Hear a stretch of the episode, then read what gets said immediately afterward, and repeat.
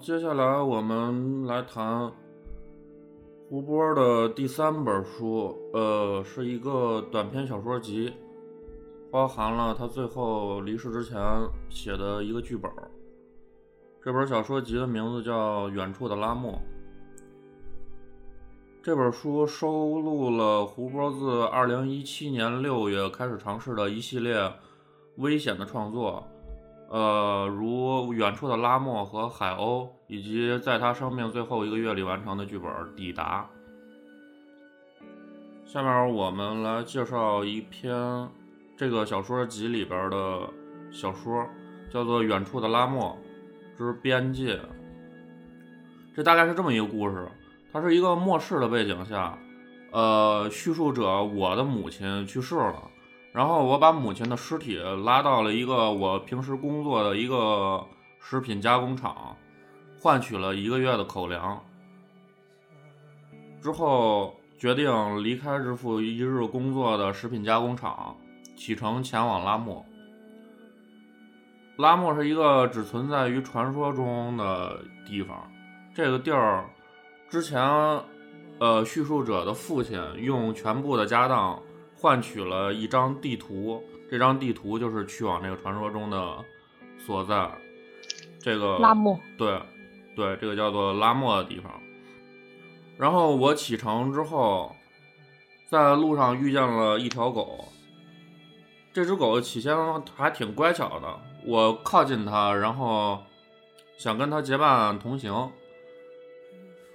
但是过了时间不长，它就开始攻击和撕咬，呃，撕咬我，而且引来一群恶犬。然后这个叙述者就躲到了楼房里，躲到楼房里过夜。但是这群恶狗并没有因为它躲起来就放过它，还是在持续对它发起攻击。但是这时候出现了另外一个，可以说是一个独立生存的一个。人，在这种末世环境下，他出手相救，枪杀了袭击我的猎狗，但是终于，呃，但却让我陷入了更大的危机。然后，其实这个这个人一开始就是拿叙述者当做猎物，最终这个叙述者被。这个猎人一样的救救他那个人是吧？对，被对被救他那个人所杀死。这个第一人称叙事的这个人在恍恍惚惚中濒死的幻觉里，感觉自己抵达了拉莫。这就是这个故事大概的一个内容啊。那这个拉莫是不是也是那种？对，跟那个大象和那个黄金那个意象是。哦，是类似的，类似的，它不一定指代是同一个东西，但是就是它的一贯的这种写作手法，写法，对对，是有相近之处的。你听完这个故事梗概，呃，我知道你没看过这小说，嗯，你你听过这个故事梗概，会让你对他的经历有所联想吗？或者说你有一些有没有一些似曾相识的东西？这感觉跟我们前面那个牛蛙还蛮像的，就一开始就觉得张翰是受害者吧，结果其实也是他才是那个幕后黑手。嗯，对对，就一开始都以为是那个是他爸。对，就就我发现他的小说里面，对我发现他小说里面就是挺多这种反转的。呃，对这种。我觉得他还是在探讨咱们之前说的那种，就是信任的危机，信任和背叛。对，信任和背叛，人和人之间的那种危机啊。这个其实他在那个呃拍完《大象席地而坐》之后，参加了呃 First 青年电影训练营短片，呃短片的拍摄。他有一个作品，那个井里的人，对对对，叫《井里的人》。那个，呃，短片就十六分钟，感兴趣的朋友可以找来看一下。他的那个短片的基调基本上和他的这个小说集前面两篇，呃，远处的拉莫，尤其是远处的拉莫边界这一篇，所要阐述的世界观和要表达的东西是是类似的，是极其极其贴近的啊。那个短片我们俩都看了，那个妇女没看过这小说，可以谈谈那个对那个短片大概的观感啊。我觉得那个井里的人，我看过最我觉得最恐怖的地方啊，我觉得我觉得你要说的，你觉得最恐怖的地方，我觉得应该和我觉得最恐怖的地方是一个地方，你说吧。我觉得最恐怖的地方就是那两个演员是小孩儿，不是大人。啊啊，好吧，还还不太一样，瞎猜了。对，而且接着说吧，啊。而且而且，尤其是那那两个小孩的对话，我觉得就是，就让我觉得特别恐怖。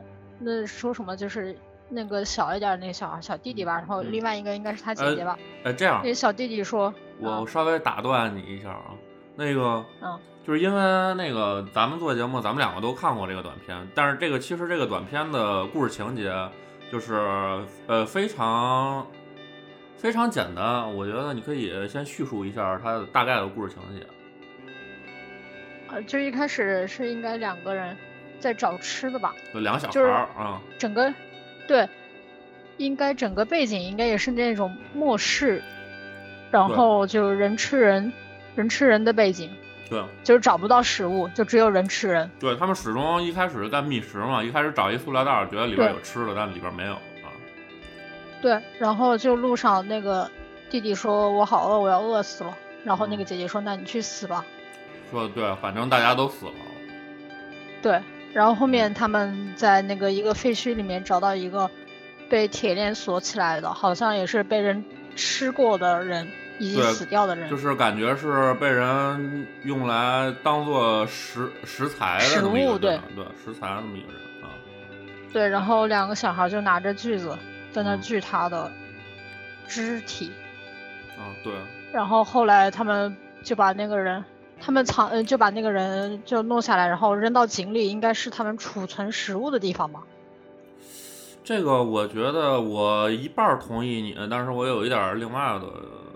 就是解读，嗯，就是他把他那个人，那个他们锯掉肢体的那个人扔到那个井里，我觉得有可能是一种安葬的方式，你觉得有可能吗？就是他们做了这个行为，但是他们又并不完全能够接受这种自己的这种酷刑啊。呃，也有可能，因为最后最后那一段的对话就是他死，然后就是弟弟说他死了，呃，他还没死，然后姐姐说他死了。对，对，就是反正我我总体看起来，我觉得蛮恐怖的，就是蛮恐怖的。但但是最恐怖的就是那两个人是小孩儿。嗯，对。你觉得最恐怖的地方是什么？我觉得最恐怖的是那个。做姐姐的应该是在，呃，锯那个另外被当做食材那个人的肢体的时候，嗯，他让他弟弟过来帮忙，但是他弟弟不知道是不敢还是，呃，就是迫于这种道德压力啊，或者说是本能吧，呃，不愿意过来帮忙。他姐姐伸出手的时候。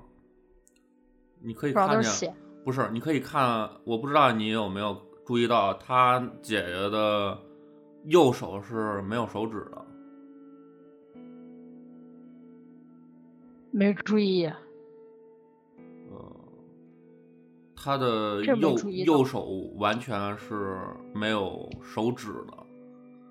然后他伸出的伸出来的手是左手吧？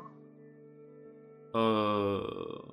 就好像手上还拿了个东西，是不是？不是，没拿东西。他他伸手抚摸他弟弟的头，让他弟弟过来帮忙。但是那只手给了给了特写，然后完全没有手指。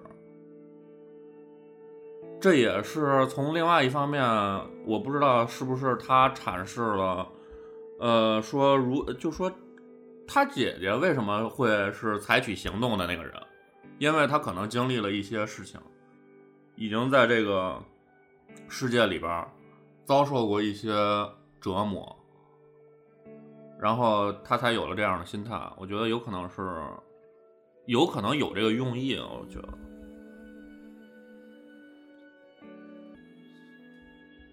他姐姐可能是经历了一些事情，所以说呃才变得这么冷酷，能够从容面对，就是肢解尸体来果腹这个这种局面啊。然后跟这个小说这个世界观，它这个呃世界观里边有一种食物叫做料块儿。是，就是把这个尸体送到那个食品加工厂，然后就可以换取料块。呃，其实它已经就是含沙射影的说明了，其实这个料块其实就是人死后的尸体和一些其他的肮脏的东西制作制作而成的，在小说里。然后你你看过那个《雪国列车》吗？哦，看过。你记得那个《雪国列车》里边有一种食物，你记得吗？好像也是用尸体做的，是吧？他那个不是用尸体做的，他那个是用他们好像是用蟑螂做的，记得哦，对对对对对对。对对，记得啊，就感觉跟那个设定特别像，而且我估计如果这个还原成，呃，还原出视觉形象的话，应该这个道具应该跟那个设定应该非常应该非常像。嗯，对对，我觉得有可能他的这个灵感也来自于，来自于这个电影《雪国列车》。对对，嗯，就是这个小说，从这个小说也能感觉到他的这个心态，相比之前的大猎的那个阶段和牛蛙的那个阶段，呃，大猎的那个阶段基本上是他周围的认识的朋友和同学。呃，都走向了自己的颓废和没落。到牛蛙的时候，基本上是最后最后的那个故事结局是，整个城市被大粪给淹了，你记得吗？哦，记得。嗯。就他爸爸就想看到。对对对。你说，你说。嗯，对对，你你说，你说。我就你刚刚那样一说，我突然想起来，就他爸爸。他爸爸特别变态的一个就是 想把整个城市用大粪填满哦。对，啊，他觉得这事很开心。还有一个就是想看到人就是踩踩踩，就是踩那个井盖一下没踩坏了，然后就一下掉下去了。啊，这个我倒有点忘了。嗯。然后因为他们那井盖不是都是很劣质的嘛，就是老坏。嗯。然后他就说他很就是看到人掉下去，他很。开心，这好像是作品刚开始的那部分，好像有这个描述。然后，然后到达这个小说的时候，就是整个人类社会已经消亡了，就是一个完全是一个末世的设定。我觉得这个跟他的整个人的心理状态、心理状态的演变也有关系，就越来越极端了，有点。对，越来越极端，然后越来越黑暗啊！好，那我要说的这篇小说，呃，差不多要说的就这么多。然后下面妇女来介绍一篇这个小说集里另外的，我们各选了一篇作品来介绍。来，妇女来介绍自己选的这篇小说吧。嗯，我选的这一篇叫。大石烂于平房村，嗯，然后大石烂的叙述者，我就去参加一个相当于他们文艺工作者的一个沙龙。他那好像都是拍电影的啊。就文艺工作者嘛，有艺术家呀、作者呀、导演呀、诗人这一类。嗯。然后他那里面有一句话就写的就也也很搞笑，就是说，反正这个城市的垃圾都来了。嗯。然后我也是其中之一，然后他们那个沙龙的主题是电影是不是我生命的全部？然后主持人就问，会轮流问他们问题，就是三个问题，第一个是你的生活方式是什么？第二个是你平时怎么吃饭？第三个你生活中最大的矛盾是什么？然后里面有一个艺术家就回答的就也也也是很搞笑，他的回答说他的生呃他平时不吃饭，然后那个主持人问他那你的生活方式是什么？然后他说我的生活方式就是不吃饭。他说我真的不吃饭，我每个月一半的时间都在辟谷。然后那个主持人又问那你生活中最大的矛盾是什么？矛盾是然后他说的 对，这个我你你你不我觉得这段我看你这个不看你这简介，我还真有点忘了。但是你这么一说，感觉还挺扯喽。这真的 我就觉得蛮搞笑的。啊，对对对，又他们那个，然后中途进来了一个替身演员，然后 这个替身演员因为和他们相比就不算是那种文艺工作者嘛，对，就是不入流的不入流的那种边缘人啊。对，然后但是他的回答就相比于其他人来说，不不仅仅是他的回答吧，可能就是他的回答也代表他的生活状态嘛。嗯，对，然后他的生他的生活状态相比于那些就是回答问题的人，嗯就更像是一个文艺工作者，因为他问他问题的时候，就平时吃什么，生活状态什么的，他就说他嗯平时在学校蹭课，然后学习电影，平时吃面就吃泡面，嗯然后生活中也没有什么矛盾，有工作就工作，没有工作就去学习电影，学习嗯电影。嗯对，然后后面那个呃，这是前面这一段参加沙龙这一段就是那个大石烂儿，对，然后平房村就是另外一个，他们也是，但不知道是不是同一个人还是那个是是同一个人。他从那个他从那里边出来，然后打了一的，跟那个的哥开始哦司机吧，啊哦是打的的吗？我以为是他们不就是一起的人呢。不是打了个的，然后那个说跟那个司机聊天儿，就是聊到聊到嫖娼这一块儿，然后他俩就是聊的特别开心，我靠。对然后就去找那个，就在平房村找那个红灯区，对，结果发现人都不干了，我靠。是不干了吗？我以为是也是之前那种，就是不知道那儿到底有没有。就是他们去找的时候，那倒好像这个他就是完全写实的一个写作手法，好像没有那个魔魔幻，没有加入魔幻色彩的元素。因为那个司机带那个叙述者去到那个平房村里，然后发现自己曾经光临过的那个小姐，其实并没有在营业，都黑着灯呢。他就是他感觉特别奇怪，然后这个小说就结束了，然后搞得其实我也很奇怪，我不太理解他，呃，对，我也为什么要没太懂这这后面这一段是什就就是我也不太懂他为什么就是写完了一个那个就是大石烂儿呃艺术家沙龙以后，就是画风一转转到这块儿来了。哎，我在想，就是我前面就在想，他这是不是其实是在讲那些拍电影，就像他那个 他在那个他第一次遇到那个小姐的时候，嗯其实也是碰巧遇到的嘛，对吧？啊，对啊对。他然后是不是在讲一种，就是在讲一种演员或者是他们导演或者是所谓的成功的人的投机？这个我倒没有想到，但是也有可能有这种可能性。嗯，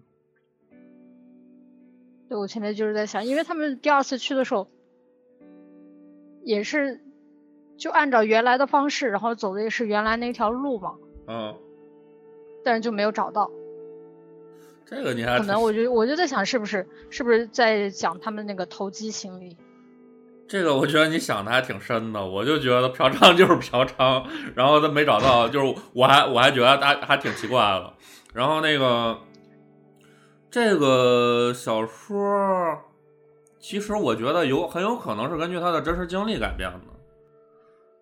然后他们这一堆人啊刚开始其实就在纯尬聊，你感觉到了吗？就嗯在最后那个就是边缘人，就是混迹在北京的边缘人进来的之前，他们其实完全是在没话找话，是在一种尬聊，在就就处在一种尬聊的状态，你知道吗？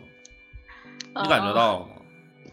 嗯？嗯，然后突然这个人进来之后，就是大家的那种变得有点严肃了。不是不是不是严肃了，是气氛发生了微妙的变化，就是大家都嗯兴致勃勃的想知道这个人，这个在他们看来是一个不入流的这么一个边缘人，他会说什么？他过的到底是一种什么样的生活？还要在那个各种拿话，就是问他，我觉得不单纯是问他这个问的背后，提问的背后是有一种怎么说呢？嗯呃，有一种优越感的心态在的，他是在居高临下的在在在在逗人家，你知道吗？你感觉到了吗？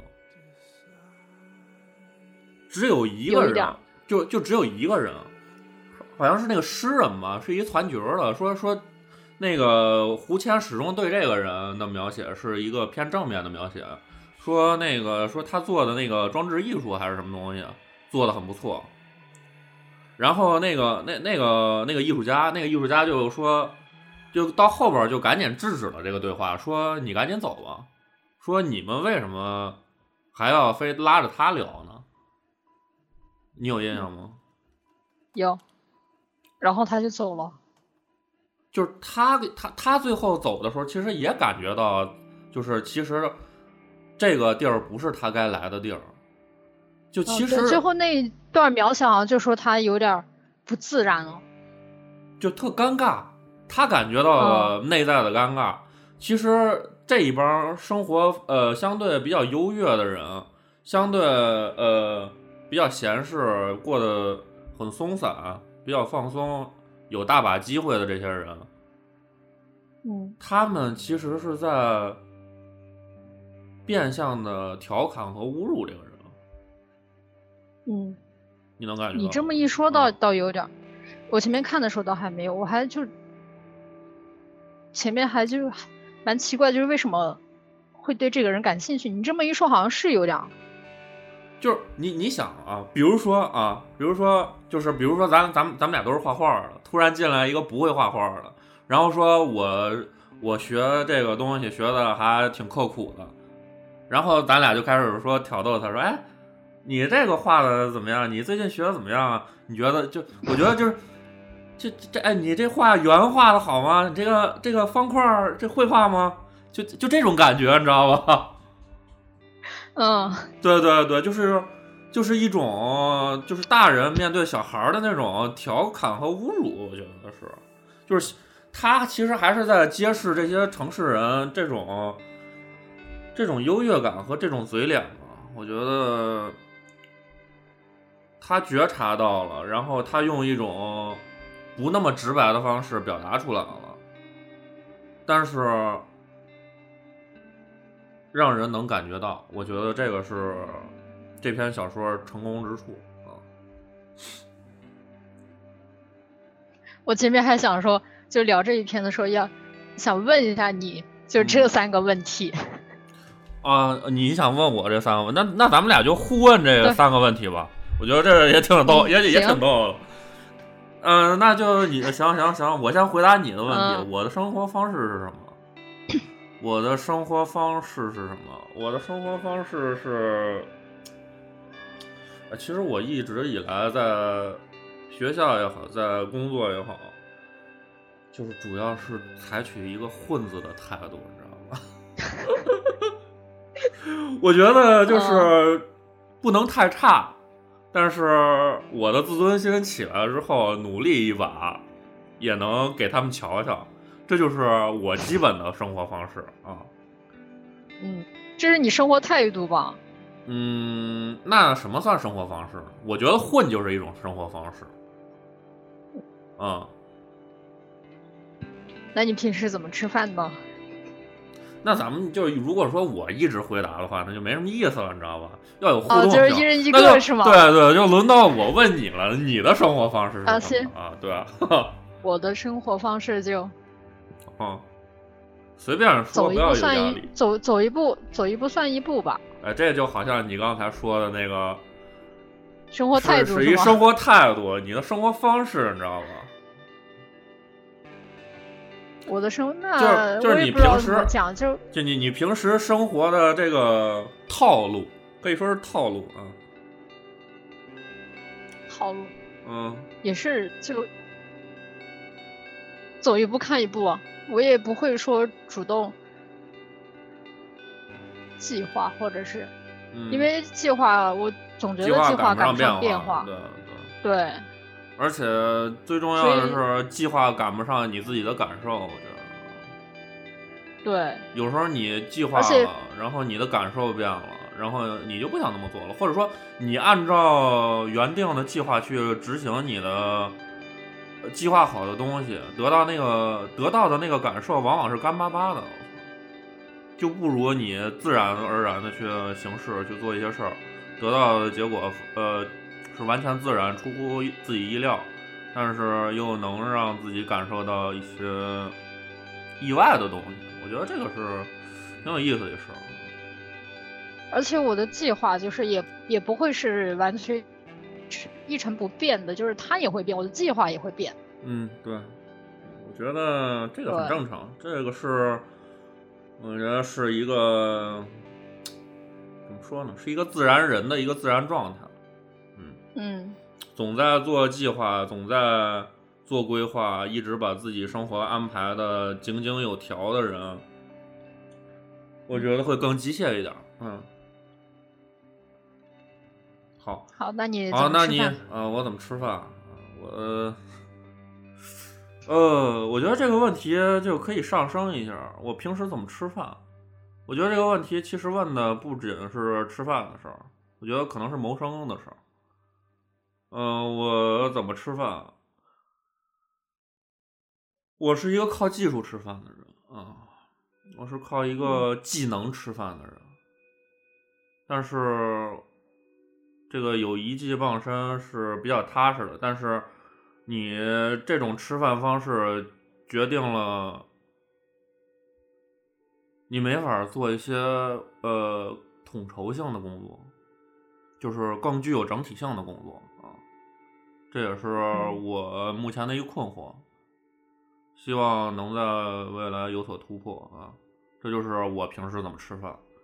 但是我如果我说我回答我平时就是吃外卖什么的，就太没劲了，我操！啊，我就上升了一下。但是我觉得你可能吃的比较丰富，你们那边吃的比较好，所以说我觉得如果我问你平时你怎么吃饭，我觉得你是可以直接回答这个问题的啊。嗯，，对，那其实如果按照你那样说的话，我吃饭我也是靠技能，但是我我算靠靠半个技能吧。呃，然后嗯，对，也是为什么是扎实嘛半个技能啊？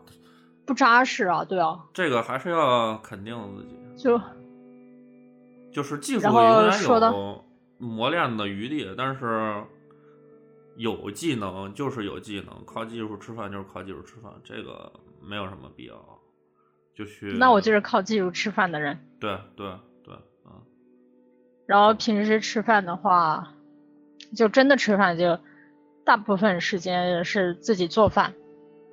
啊，这个还挺不一样的，这个有可能会在你来到一线城市之后有有有有有所改变，发生改。变。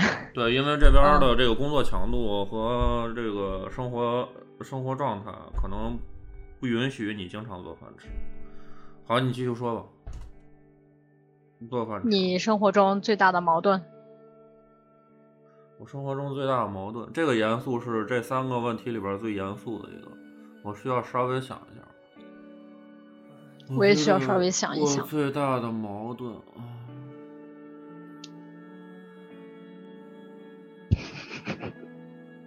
我又想到那个艺术家的回答。那个艺术家的回答是饿是吗？对，他其实，呃，呃先先回答问题吧。其实我对这个，他其实这个里边人物刻画，我觉得还挺是那么回事儿的。就是说，他通过几个，就几句话，几呃几段儿几小段儿行为描写，你完全就意识到这些人到底是一什么人。你有这种感觉吗？就是这个艺术家，就是那种，呃，心地比较善良的，看不了这些人在这儿调侃那个人，嗯，然后赶紧就制止他们，而且也没有提一些奇奇怪怪的问题。然后这个导演和诗人什么的，这这这一系列这种，嗯，这种优越感比较强的这些闲人嘛，然后有些人就，呃，反正就是我觉得还是刻画的还是怎么说呢？呃，四两拨千斤吧，文呃笔墨不多，但是这些人的形象你都非常清楚。嗯，行，我现在暂时有点想不到，你现在生活的最大矛盾，你能想到吗？如果你能想到，你可以你可以先说。矛盾。生活中的最大的矛盾，应该是我很想很想。要有钱，嗯，但是我又没有钱，嗯，这应该是我现在最大的矛盾。这么说，但是就是我想知道，就是说，其实现在大家都，大家一说都是最想要的都是钱，那我想知道，你你如果有钱，你想用钱去完成什么？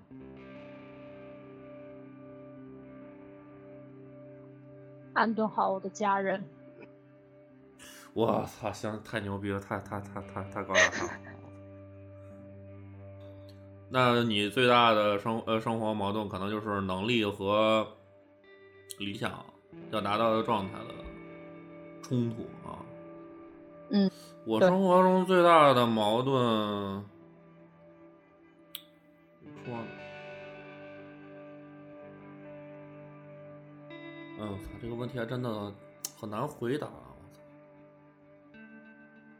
因为我感觉生活中处处是矛盾，我不知道你有没有这种感觉，就生活里边到处都是矛盾，你很难把哪个矛盾摘出来，说它是最大的，说它是最主要的。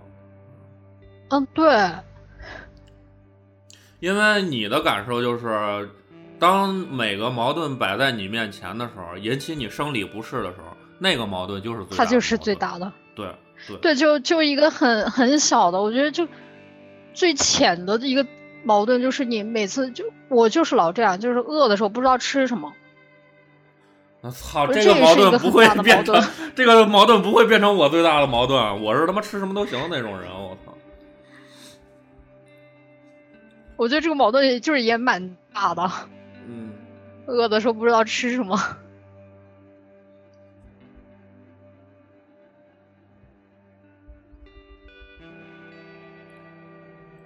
嗯，那这个问题我就不回答了，因为我有点无法回答这个问题。行，嗯，行，那咱们这个小说连那咱们这个三个问题也都聊过。哎哎，我还还有一个问题。啊，你说。我我有一个问题，哎，北京平房村有这个地儿吗？作为一个写实的青年小说作家。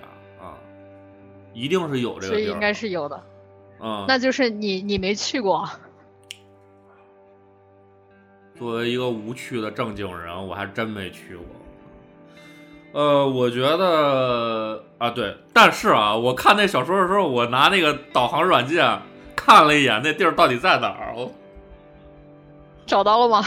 呃，找到，呃，找到了，但是好长时间以前了。这个因为这书也看了好长好久了。嗯，你还有别的问题吗？对这个小说，你有去过平那个红灯区吗？我经常路过，但是我真没进去过。但是你要说想没想的话，我觉得作为一个雄性动物，这个每个人都是想象力足够丰富的，想象永远就就觉得自己嗯无所不能，但是在在现实生活里边，就是不管是。还是有点怂，不是，不管是心理还是，呃，怎么说呢？不管是心理还是生理吧，都没法让你迈出这一步。所以说，就，嗯，继续假装自己是一个正经人就行了。嗯行，嗯嗯，行行行，那这个小说咱就谈到这儿了。这其实是一个篇幅不大的一个小说，但咱们谈了很多啊。呃，如果有人在听这个节目，我觉得也可以自问，或者是问问周围的人这三个问题：你的生活方式是什么？嗯，你平时怎么吃饭？平时吃什么？你平时呃吃什么？对你生活里边最大的矛盾是什么？这个嗯如果如果如果你觉得这个三个问题值得回答，你甚至可以在下边留言了。呃，我我们也 对，我们也挺好奇的，啊，嗯，行，那我就再挑这本书里边我选的一篇小说。这个小说也是跟妇女挑选的小说有一个共同之处，它就是，呃，看上去至少是看上去就是写实感非常强。呃，结合胡波导演的微博来了解，它很有可能是一段真实的经历，然后他整理成文字，变成了一篇短篇小说。这个故事是这样的啊，就是呃，叙述主体我生活很混乱，而且在而且被追求的女孩拒绝了，然后前女友知道这事儿，他好像是破解了我的邮箱密码，看见我给那个女孩写的情书，然后他给我留言说你恶心不恶心？就是这种尖酸的冷嘲热讽啊，然后就是把把把我给恶心到了，但是同时我的生活又很拮据，不得不搬家到房租更便宜的新住处。搬家的头一天，我跟朋友一起到住所对面的足疗店按脚，最后放松一下。然后期间是跟一老一少两个女服务员呃闲聊，这就是边按脚边聊天呗。那个老的长得特别残啊，而且就是都甚至有可能都称不上是风韵犹存啊，就是呃，然后那个年轻的服务员长得就是颇有姿色，长得还不错。呃，老服务员言谈之间把就是把客人细成细细分为两种，一种是那种就是在他们按摩的过程当中能直接要直接上手摸他们的老油条，和那种就是年纪轻轻但是来这儿摁脚，然后还还会询问就是能不能摸的那种能不能青涩摸？对，能不哦能摸？能能摸吗？对，能摸吗？的青涩少男，你知道吧？就是这他他嗯写的这一类形象，应该也跟你最开始在大猎里边儿那个那个那个演员的那个形象，可能是一类啊。然后按摩结束以后，我送走朋友，然后打算叫车再去追求，呃，再去纠缠那个呃追求的对象。临走之前，我躲在暗处，用石子儿打坏了足疗店那个店招的那个招牌的那个灯，结果被他们里边保安发现了，是不是被保安吧？是被老板发现了吧？呃不重要，就反正就是被发现了，然后挨了揍，被打了。赔了挨了揍，赔了钱，就是臊没打眼，就打车走了。打车来到这个追求对象家门口，敲敲门，里边传来一个男人的声音。打开门一看，他看那个男人嗯，就是那种，就是他的理解和他的判断，这个男的就是那种会问，就是上上 上足疗店会问能不能摸的那种青涩少男。然后他越过这个男人，看到坐在床上的他的那个追求对象抱着一个月球灯，呃，就是脸上摆明是一副拒绝的神情，注定了他这一次到访一定是以挫败告终，然后这个小说就结束了。你嗯对这个小说，你你先谈谈你的理解和你看这个小说时候的所思所想，我我其实还挺好奇的啊。呃，我其实你你前面没说的时候，我还没想到，就是就是我看的时候，我就没有想到，就是你说的最后那一段，就是那个在那个女孩房间里的那个男人，嗯。就是那个呃那个那叫什么那个老服务员说的那种，嗯问会问可不可以摸的那种人。啊，对对对，这这个这个，我觉得这个归纳方式特别牛逼，我操，特别像那个，他你呃那个王朔小说，你不是看过吗？他说不是不是说那个嗯，朋友分两种，一种是能性交的，一种是不能性交的。我操，我觉得跟那个那种归纳方式颇有相似之处，神似神似、嗯啊，就是男人就分两种，一种是。一种是问的，一种是不问的，但是总之是要摸的。啊，对，对你继续谈你，你谈谈你看到的东西啊。嗯，好像我好像对这篇就没什么太大的感觉。就是其实吧，就是这个这个小说看似像一个流水账一样的东西，就是写了一个、哦那个他的一个一段非常呃窘迫尴尬的经历，然后那个啊、你说比较像比较像一个，就是他身边发生了一件什么有趣的事儿，然后他继承了一个长微博这种。啊，对，有点那意思，就是说是一个完全写实的一个纪实性质的一个东西。嗯但是其实他在这个小说里边儿，其实也是表达了一些他表达了一些他一以贯之的一些想表达的主题啊。呃，我印象最深的其实是，其实是那个，就是最后这个结局这一块儿。他呃呃不是不是结局，他他在去找这个女孩之前，你记你还记得吗？他他在找这个女孩之前，他在他说，如果我我去找她，我能跟她说什么呢？说我我去按摩店按摩，然后打坏了人家的灯，然后 被打，然后就是林林总总这一切，我我能告诉他只有这些琐碎的、真实的我的处境和日常。但是随后他来到他的追求对象的这个住所，他打开这个门的时候，发现那个那个男人，发现那个男人在，而且这个时候，他那个追求对象抱着一个月球灯，这个月球灯就是他所小说所给出的指向，应该是这个男的送的。嗯，你现在明白我意思了吗？你觉得这个他送给这个女孩的月球灯代表什么？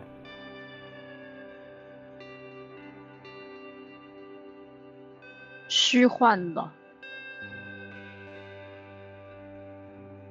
呃，就是我觉得这个月球灯代表就是我之前那个部分说过的一点东西，就是它其实是有点反这种虚伪和反这种浪漫的这种，就是所谓的浪漫嘛。他其实本身他的写作过程当中，他的叙述里边也有呃浪漫的部分，只不过是就是生活中自然流露出来的那种，不是人为的刻意经营的刻意自对对嗯对，我觉得他这个抱着的这个月球灯就是那种人为的，呃，刻意经营出来的，呃，有商品属性的种就有点儿有点儿虚伪吧，就像你说那个，有一种虚伪他是那种讨好的一种浪漫，所谓的浪漫啊，对我觉得就其实就完全就是虚伪，对。因为他就是就像你说的，就是就是就问和是问或者不问都是要摸的，对对，然后他判断对方就是那么一，呃就是这么一一种虚伪的人，而这个人很有可能也是这么一个虚伪的人。嗯嗯，然后我觉得他在表达，就是一个像他这样真实表达、真实过自己生活的人，和面对这种，呃，就是怎么说呢？就是面对女孩有套路，呃能言善辩这种，就是这种这种人的时候的一种窘境和一种挫败感，然后他他他在开门开门看到这一幕的时候，他的反应是太可怕了，他觉得这太可怕了啊！我觉得这个这一点是就是。这是这这这是我之所以挑选这篇那个文章的一个点，就让我觉得，就说这个这这种东西，嗯，很多人在这篇小说下边留言，因为这篇小说在呃一个上面有有发表，就说这个小说是一个呃尬写，尬聊就是没话找话，尬写就是我没有什么东西要表达。我随便凑字数写了一个东西，但这个就是之所以大家觉得这个是一个尬写，就是因为觉得这个事儿不值得被表达。但是其实正是这种别人觉得不值得被表达的东西，他拿出来说，拿出来把这个东西摆到大家面前，让大家看到，我觉得这就是这个短片存在的意义。因为文学这种东西，它就是给你一个机会，让你发现那些你在生活里边，或者是没有发现的，对你忽略掉的东西，它不是那些，呃，就是那些通俗文学里边表达的那些以情节为重，要给你讲一个精彩的故事，就是真正的纯粹文学，纯粹的那个严肃文学，有时候其实就是。帮你给你一个视角，让你去发现那些你平时疏忽掉的东西啊。行，这个这个这个，我觉得我想表达的东西已经说完了，而且这个他这段经历极有可能是真实经历，真实的。对，因为因为之前我在看他微博的时候，发现他的微博里边有有有提到，呃。就是给自己女友写信，然后还要每每天还要接受侮辱，还要他妈的接受这种你恶不恶心的这种话，你他妈才恶心。还有这种就是他微发微博还有这种话，你知道吧？我觉得应该这个十有八九是一真事儿。而且像他这种，就是这种你明显能感觉到字里行间，你就能感觉到这个人啊。我觉得这个应该就是就是他的真实经历了啊。就是我我我我我想说的都说完了，你还有什么想说的吗？对这个小说，我没什么想说的了。嗯，行，那我们在这个，那那我们已经把他所有的作品梳理了一遍，然后，然后我们先休息一下吧，放首歌吧。好，嗯，放首歌，然后。再继续归纳一下，归纳一下他的写作风格和呃大概的一个价值观，还有刻画对象、表现主题，嗯等等一些东西。嗯，好好的。下面一首是来自 Fourteen Nights at Sea 的 Glass Monster。Glass Monster 应该我理解应该是玻璃怪兽的意思。我我感觉这个。这个形象，这个虚构的形象，跟胡波诠释的他的那个形象，就是我觉得有相似之处，所以说我挑了这首歌。这首歌也是，呃，大象席地而坐他自选的配乐之一，因为后来那个上映的版本，或者说拿去电影节参展的版本是。由花轮配的原声，但是之前流出的版本全部是由他自己挑选的后摇作为配乐。